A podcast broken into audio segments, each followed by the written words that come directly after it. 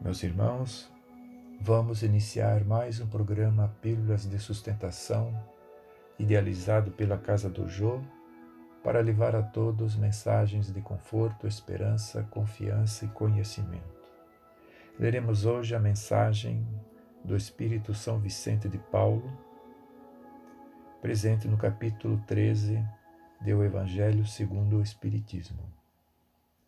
Sede bons e caridosos, eis a chave dos céus que tendes nas mãos. Toda a felicidade eterna se encontra nesta máxima: amai-vos uns aos outros. A alma não pode elevar-se às regiões espirituais senão pelo devotamento ao próximo. Não encontra felicidade e consolação senão nos impulsos da caridade. Sede bons, amparai os vossos irmãos, extirpai a horrível chaga do egoísmo. Cumprido esse dever, o caminho da felicidade eterna deve abrir-se para vós. Aliás, quem dentre vós não sentiu o coração pulsar, crescer sua alegria interior ao relato de um belo sacrifício, de uma obra de pura caridade? Se buscasseis apenas o deleite de uma boa ação, estaríeis sempre no caminho do progresso espiritual. Exemplos não vos faltam, o que falta é a boa vontade, sempre rara. Vede a multidão de homens de bem de que a vossa história evoca piedosas lembranças. O Cristo não vos disse tudo o que se refere a essas virtudes de caridade e amor? Por que deixastes de lado os seus divinos ensinamentos? Por que fechar os ouvidos às suas divinas palavras, o coração às suas doces máximas? Eu desejaria que se votasse mais interesse, mais fé às leituras evangélicas. Mas abandona-se esse livro considerado como texto quimérico, mensagem cifrada. Deixa-se no esquecimento esse código admirável Vossos males provêm do abandono voluntário desse resumo das leis divinas. Lê depois essas páginas ardentes sobre a abnegação de Jesus e meditai-as.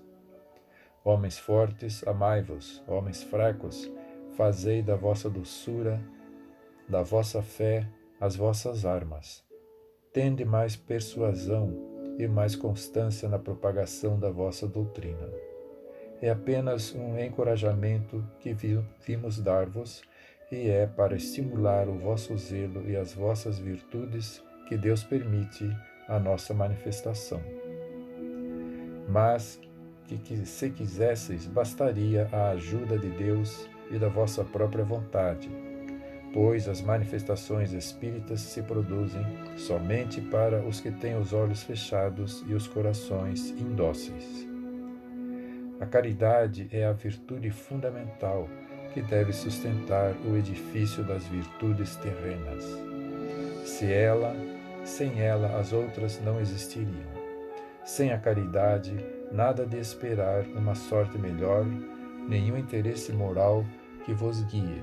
Sem a caridade, nada de fé, pois a fé não é mais do que um raio de luz pura que faz brilhar uma alma caridosa.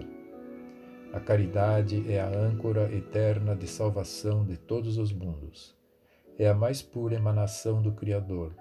É a sua própria virtude que ele transmite à criatura. Como pretender desconhecer esta suprema bondade? Qual seria o coração suficientemente perverso para, assim pensando, sufocar em si e depois expulsar este sentimento inteiramente divino? Qual seria o filho bastante mau para revoltar-se com essa doce carícia, a caridade? Não ousarei falar daquilo que fiz, porque os espíritos também têm o pudor de suas obras, mas consideram a que iniciei uma como uma das que mais devem contribuir para o alívio de vossos semelhantes. Vejo frequentemente os espíritos pedirem por missão continuar a minha tarefa.